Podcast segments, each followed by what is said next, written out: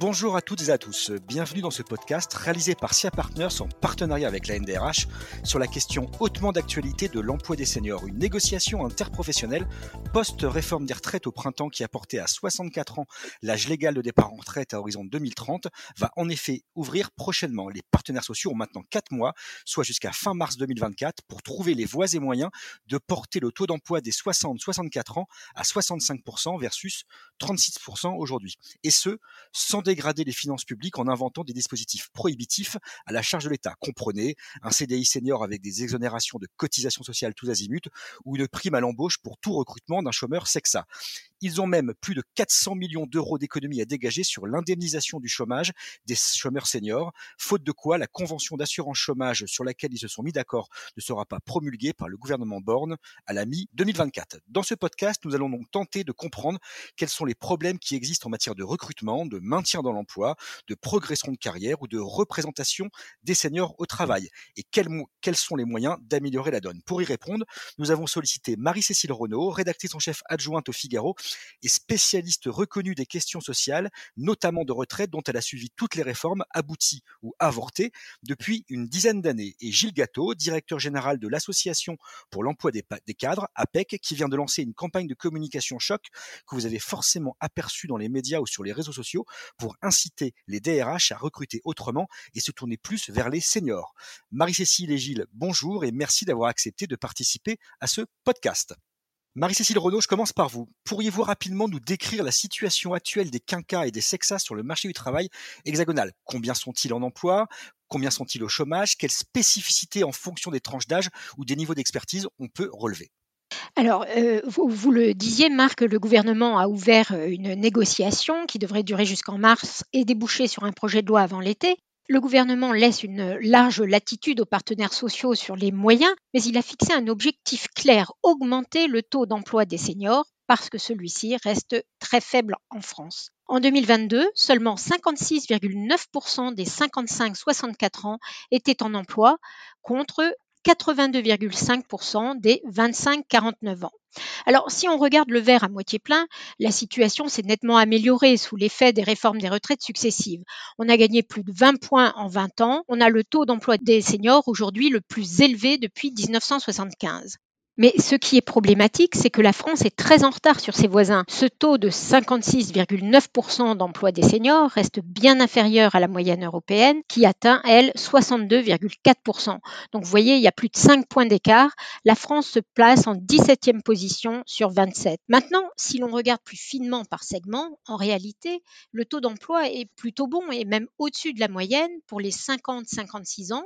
Il est proche de 80%. Pour les 55-59 ans, il est à 76,4%. En fait, le décrochage français intervient après 60 ans, avec là une dégringolade. Chez les 60-64 ans, il y a seulement 33% de personnes qui sont en emploi, contre 46% dans la zone euro, et le gouvernement veut faire passer à 65% ce taux d'ici 2030, ce qui est très volontariste. Seule la Suède aujourd'hui est au-dessus. Que le gouvernement veut faire passer à 65%, et on voit qu'il y a beaucoup de travail effectué, parce que si on regarde, en, vérité, il va falloir fournir exactement le même effort que ces 20 dernières années pour atteindre ces 65%, mais en 7 ans seulement, c'est-à-dire en 3 fois moins de temps. Ça montre l'ampleur de la, de la marche à franchir. Alors, il y aura un taux mécanique euh, lié à la réforme des retraites. Euh, le gouvernement dit que la réforme des retraites va mécaniquement porter le taux d'emploi de, de, des 60-64 ans, vous avez raison, à 60%. Donc, il y aura 5% additionnels à faire euh, voilà, par des mesures spécifiques. Merci Marie-Cécile. Euh, Gilles Gâteau, euh, à en croire le portrait statistique, l'excellent portrait statistique que vous avez publié sur les cadres seniors, il y a des véritables freins à l'emploi et au recrutement des quinquas sur le marché du travail. Est-ce que vous pouvez nous dire lesquels et pourquoi ces freins existent? Vous avez raison, euh, il y a des freins manifestes si on parle du constat, il y a les chiffres qui viennent d'être cités, qui sont déjà très éloquents, et puis il y a la réalité que nous, on observe dans les centres APEC, typiquement nos consultants chaque jour quand ils reçoivent des seniors à 55 ans, 58 ans, 60 ans, parfois même plus jeunes, hein, qui sont confrontés alors même qu'ils ont de la motivation, de l'expérience, euh, des, hauts diplômes.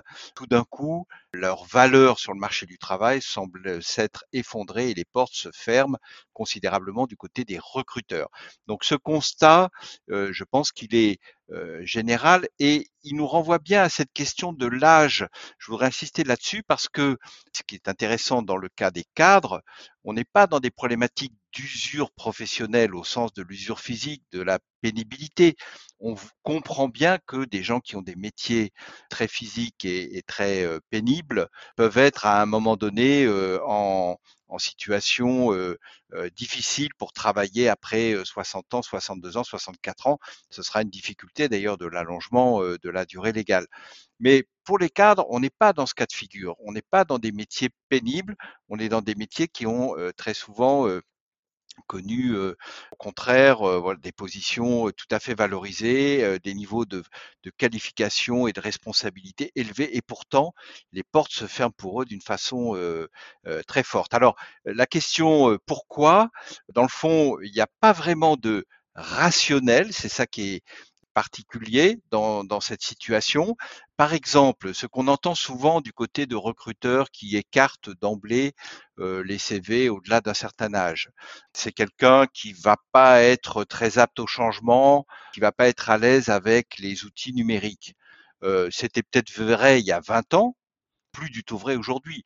Donc, euh, cette, cette, fameuse euh, décalage avec les technologies, c'est pas du tout ce qu'on observe, et pourtant c'est des, choses qu'on entend. Autre chose qu'on entend, euh, ah non, je vais pas recruter quelqu'un qui ne va rester que 4 ou 5 ans dans l'entreprise. Il a déjà 58 ans, 59 ans, il va pas rester longtemps. Donc je vais prendre un plus jeune je vais prendre un plus jeune, qui va rester encore moins longtemps. Parce que là aussi, la réalité du marché du travail pour les cadres aujourd'hui, c'est durée moyenne dans une entreprise, dans un CDI, 4 ans et pour les moins de 35 ans, euh, c'est euh, pratiquement 40% qui quittent leur CDI dans les deux ans. La probabilité que, euh, en recrutant quelqu'un à l'âge de 60 ans, vous l'ayez encore à 64 ou 65 ans est beaucoup plus forte que si vous recrutez un trentenaire ou un, ou cadra. Donc là, on voit aussi une rationalité différente. Alors, il y a un autre élément qui est souvent mis en avant, qui est la question du salaire. Oui, mais ils sont plus chers. C'est assez logique que le niveau de rémunération augmente avec l'âge et, le niveau des responsabilités pour les cadres, hein, qui ont souvent des carrières comme ça ascendantes, qui font du management, qui gèrent des business units, etc. Sauf que, un, quand on regarde aussi finement la réalité des courbes de salaire, ce que l'on fait à l'APEC dans nos études, on voit que le salaire médian des cadres après 55 ans n'est pas très différent, il est presque au même niveau que celui des 45, 55 ans. Ce qui fait tirer un peu la moyenne vers le haut, c'est plutôt les, hautes rémunérations, mais les écarts salariaux sont pas si forts que ça, d'une part, et d'autre part, un nombre très important de cadres qui arrivent au-delà de 55 ans pour reprendre un nouvel emploi sont prêts et sont parfaitement lucides et prêts à accepter des salaires inférieurs à ce qu'était leur salaire de l'emploi antérieur. Donc on voit bien que vous prenez une à une chacune des objections qu'on entend très souvent, eh bien, elle est contredite par des réalités qu'on est capable d'objectiver et qui montrent qu'il y a derrière ce comportement quelque chose qui est, qui est une part finalement d'irrationnel, mais exactement comme on l'a connu et qu'on le connaît encore. Il hein, faut pas dire que c'est complètement disparu, évidemment dans les inégalités hommes-femmes, par exemple. On a là aussi des choses qui n'avaient rien de rationnel à considérer que certains métiers étaient des métiers d'hommes et qu'on n'y on y recrutait pas des femmes. Ben, Aujourd'hui, on a des situations où on dit non, non, j'y vois pas un senior, alors que pourquoi pas. Merci Gilles pour ce, cet, cet, cet intéressant développement. Marie-Cécile Renaud, quelles sont les pistes sur la table actuellement pour essayer justement de doper cet emploi des seniors? On parle beaucoup de la création d'un index senior qui est justement réclamé et poussé par la NDRH, un peu sur le modèle de l'index égalité professionnelle dont vient parler euh, Gilles euh, Gâteau, pour, un peu pour faire évoluer les mentalités. Alors vous avez raison, Marc, on reparle de l'index senior qui s'inspire de celui sur l'égalité des rémunérations entre les hommes et les femmes mis en place en 2019. S'il est mis en place, les entreprises devront publier sur leur site internet cet indice sur leur taux d'emploi des seniors. C'est le principe du name and shame. Hein. On met en valeur les bons élèves et on pointe les bonnets d'âne. Les syndicats soulignent le peu d'effet de l'index rémunération et voudront peut-être introduire des sanctions financières pour les mauvais élèves. Mais l'objectif du gouvernement, c'est de valoriser les bonnes pratiques et de, dénoncer les mauvaises, pas de sanctionner. Alors, euh, le document de cadrage euh, envoyé aux partenaires sociaux évoque aussi le compte épargne-temps universel, le CETU. Donc, ce compte permet d'accumuler des jours de congé et euh, il devra notamment être portable et permettre ainsi aux salariés de ne pas perdre ses jours en changeant d'employeur. Ça, veut dire, Marie-Cécile, qu'un un salarié demain, euh, vieillissant, euh, âgé, pourra cumuler des jours sur son compte épargne-temps universel et partir plus tôt en retraite, c'est ça que ça veut dire? C'est le principe, c'est exactement le principe. Alors, cela ne remet pas en cause les CET, les comptes épargne-temps existants, mais si une entreprise n'en a pas, parce que toutes les entreprises n'ont pas de CET, alors le CETU s'appliquera. Mais euh, surtout, ça ne vous a pas échappé, Bruno Le Maire fourmille d'idées. Après avoir évoqué euh, euh, une baisse de la durée d'indemnisation chômage des, des, plus de 55 ans de 27 mois à 18 mois comme les autres actifs, le ministre de l'économie a aussi évoqué le 30 novembre la possibilité d'une sortie progressive des seniors. ces derniers seraient autorisés à travailler en 4 5 e avec 90% de leur salaire. Il est aussi possible que l'on reparle du CDI senior, ce contrat avec des exonérations de charges pour l'employeur et la possibilité de mettre fin sans frais au contrat quand le salarié peut partir euh, à taux plein en retraite. Euh, ce CDI senior, il avait été introduit par le Sénat et il avait été retoqué ensuite par le Conseil constitutionnel au motif qu'il n'avait pas sa place dans un texte budgétaire. Mais bon, le problème, c'est que le gouvernement a dit que la négociation ne pourra pas avoir d'impact sur les finances publiques. Toutes les mesures pour favoriser l'emploi des seniors doivent être neutres. Donc, euh, vous voyez que ça va être compliqué.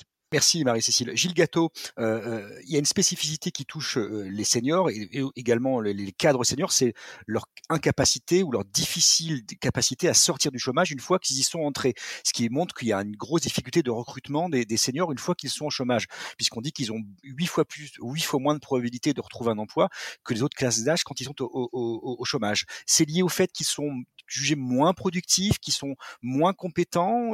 comment on explique le fait qu'une fois qu'on est senior et qu'on est au chômage, on a beaucoup plus de mal à revenir en emploi? Alors, on ne va pas euh, pratiquer de, langue de bois dans ce podcast, euh, donc on se dit les choses dans euh, le fait que des cadres seniors sont parfois longtemps au chômage. Pour une partie d'entre eux, ça masque une réalité qui est d'ailleurs un peu un sujet mis sur la table aussi hein, dans les débats d'aujourd'hui entre partenaires sociaux et par l'État, qu'une partie d'entre eux ne sont en réalité pas au chômage, mais dans une forme déguisée de pré-retraite ce que euh, les DRH qui nous écoutent euh, connaissent par cœur, parce qu'eux-mêmes pratiquent, euh, j'imagine, pour un, certain nombre d'entre eux, des ruptures conventionnelles qui renvoient à des portages par l'assurance chômage jusqu'à l'âge de la retraite. Ça, on a essayé, nous, avec Pôle emploi, de le quantifier dans une étude qui est parue l'année dernière sur les cadres de 55 ans et plus inscrits à Pôle emploi et on a estimé que ça représentait entre 20 25% des inscrits qui étaient en fait pas vraiment dans une dynamique de recherche, mais plus dans ce, cette forme entre guillemets de portage plus ou moins déguisé. Mais la réalité dominante, la réalité ultra majoritaire, c'est celle de cadres en chômage de longue durée qui veulent et qui ont besoin de retravailler parce que la vie d'aujourd'hui, c'est plus non plus tout à fait la même qu'il y a 50 ans. On peut avoir approché la soixantaine et avoir des enfants encore jeunes parce qu'on a recomposé une famille, qui sont encore en études, on a besoin de travailler, on a la motivation pour ça, les cadres sont souvent des gens très impliqués dans leur travail qui, et qui souhaitent retravailler. Donc il y a un formidable gâchis humain qui est euh, d'autant plus paradoxal que les entreprises cherchent désespérément des compétences euh, alors qu'il y a un vivier là qui est aujourd'hui clairement négligé ou sous-utilisé par les entreprises pour les raisons qu'on a dites, de représentation négative. Et c'est intéressant, je trouve, que dans le document d'orientation euh, du gouvernement pour cette négociation, l'un des quatre axes qui est mis en avant, au-delà de la négociation collective de branches d'entreprise sur la gestion des âges, au-delà des aménagements de fin de carrière. Vous en avez parlé, Marc, euh, sur euh, les transitions de l'activité vers la retraite, au-delà de la préparation des deuxièmes parties de carrière et de la formation, et au-delà, bien sûr, de la question de l'assurance chômage et de la filière euh, senior, il y a la question de comment mieux lutter contre les stéréotypes et les discriminations liées à l'âge. Oui, et surtout que les, seniors, les, les cadres seniors spécifiquement, ont encore énormément de volonté, énormément de choses à démontrer et ont envie d'avoir une nouvelle partie de carrière, puisqu'ils se sentent à cet âge-là beaucoup moins vieux que ne l'étaient leurs parents au même âge. Voilà, et ça c'est important parce que en fait, il euh, n'y a pas de mesure magique euh, derrière euh, la question qui est posée. On voit bien qu'il y a une forme de changement sociétal, et pour la France, il est d'autant plus difficile à faire ce chemin, même si c'est un chemin que l'on a commencé, hein, et, Marie-Cécile l'a dit très justement, on a déjà fait pas mal de chemin, mais chez nous, on est quand même encore largement marqué par cette culture où les seniors, ben, c'est des gens qu'il fallait faire partir dans les entreprises. Bon, aujourd'hui, euh, on voit bien qu'il y a d'autres euh, systèmes qui ont pris le relais. D'ailleurs, ça me frappe euh, que dans beaucoup de plans gestion des âges dans les entreprises, il y a toujours des actions qui sont tournées vers comment je permets aux gens d'anticiper leur départ avec des systèmes de compte épargne-temps, abondés, des choses comme ça. On est toujours dans cette logique de euh, ce qu'il faut pour les seniors, c'est pouvoir partir euh, plus vite. Donc, ce qui est intéressant, c'est les autres mesures, celles qui leur permettent de rester plus longtemps. Et de ce point de vue-là, euh, il n'y a pas de mesure magique. Il y a certainement un vrai travail de transformation dans lequel les DRH auront un rôle très très important à jouer. Il y a des outils qui peuvent aider à ça. Euh, autour de l'index, on voit bien que si c'est une façon de mettre euh, ces questions en débat au sein de l'entreprise et d'objectiver un peu certaines réalités que parfois euh, sont pas forcément très visibles, ça peut être une bonne chose. pourquoi est-ce que on augmente moins en augmentation individuelle les cadres seniors que les autres, comme si l'entreprise leur envoyait le signal qu'elle investit moins en eux, investit moins en formation, investit moins en, motivation à travers les augmentations de salaire, investit moins dans les mobilités, alors même que aujourd'hui, euh, encore une fois, à 55 ans, imaginez-vous, il vous reste un quart de votre vie professionnelle devant vous à 55 ans. Oui, et surtout que les, surtout que les seniors, les, et les cadres seniors spécifiquement, ont encore énormément de volonté, énormément de choses à démontrer et ont envie d'avoir une nouvelle partie de carrière, puisqu'ils se sentent à cet âge-là beaucoup moins vieux que ne l'étaient leurs parents au même âge. Tout à fait. Donc l'idée que quelques mesures techniques d'ajustement des règles d'assurance chômage ou de, ou de tel ou tel euh, euh, dispositif de retraite progressive suffisent à régler la question, euh, ce serait évidemment extrêmement réducteur et naïf. Merci Gilles. Euh, Marie-Cécile, dernière question. Euh, euh, le gouvernement et les partenaires sociaux insistent beaucoup sur une nouveauté qui s'appelle les reconversions professionnelles, qu'elles soient inter ou intra-entreprises, pour prévenir l'usure professionnelle et permettre ainsi de maintenir plus longtemps dans l'emploi des salariés vieillissants en bonne santé. Est-ce que c'est une bonne piste à creuser et est-ce qu'on a des exemples existants de, reconversion professionnelle réussie? Alors oui, c'est une très bonne idée. ça permet d'éviter l'usure physique, ça permet de donner un regain d'intérêt en fin de carrière, mais ça suppose un effort de formation. Or, en ce qui concerne la formation, l'accent a été mis ces dernières années sur l'apprentissage, beaucoup hein, pour les jeunes, et sur le CPF, qui n'est pas vraiment taillé pour financer des reconversions. Alors, il y a bien eu le dispositif euh, transition collective lancé fin 2021 après le Covid pour favoriser justement ces transitions d'entreprise à entreprise. Alors, il y a eu de très belles expériences, comme par exemple l'accord entre Corian et De Richebourg. Euh, des salariés volontaires de De Richebourg pouvaient suivre une formation rémunérée pour devenir aide-soignant. Un autre accord de même nature a été noué entre Corian et Monoprix. Il y avait une portant sur une soixantaine de, salariés. Mais euh, il n'y a pas eu un afflux massif. Les entreprises euh, pointaient notamment des complexités procédurales et pour les candidats, euh, à la, pour les candidats à la reconversion, euh, ils affirmaient manquer d'informations, d'orientation, d'accompagnement. Bref, on manque quand même d'un mécanisme de reconversion simple et massif, alors même que, comme le disait Gilles Gâteau, il y a plus de 50% des recrutements qui sont considérés comme difficiles. Donc, à charge aux partenaires sociaux d'inventer ce mécanisme.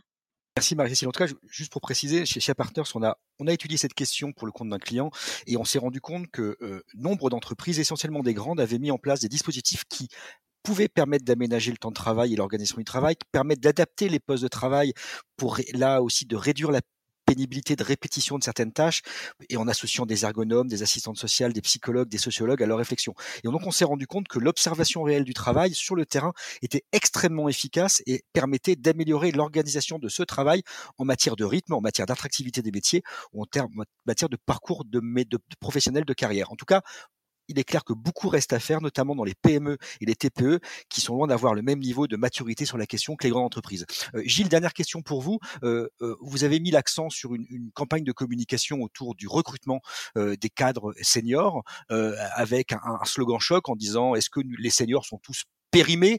Elle a bien marqué les esprits. Qu'est-ce que vous voulez faire avec cette campagne vis-à-vis -vis des DRH On a voulu mettre un peu un pavé dans la mare en interpellant finalement tous les acteurs toutes les parties prenantes à cette question en disant on ne peut pas considérer aujourd'hui un, un, cadre qui a 55, 58, 61, soit 62, peu importe, euh, à ces âges où on peut encore travailler et où maintenant on doit encore travailler euh, comme des gens qui euh, n'ont plus rien à apporter euh, à l'entreprise et à la société. Donc ça, c'est fondamental que ce regard change et qu'on qu se mette un peu tous dans une dans une optique différente de considérer que bah oui c'est normal et ça va devenir euh, la règle aujourd'hui de travailler jusqu'à 64 ans. Et l'objectif fixé par le gouvernement sur le taux d'emploi qui n'est pas le taux de chômage ou le taux d'activité, qui est vraiment le taux de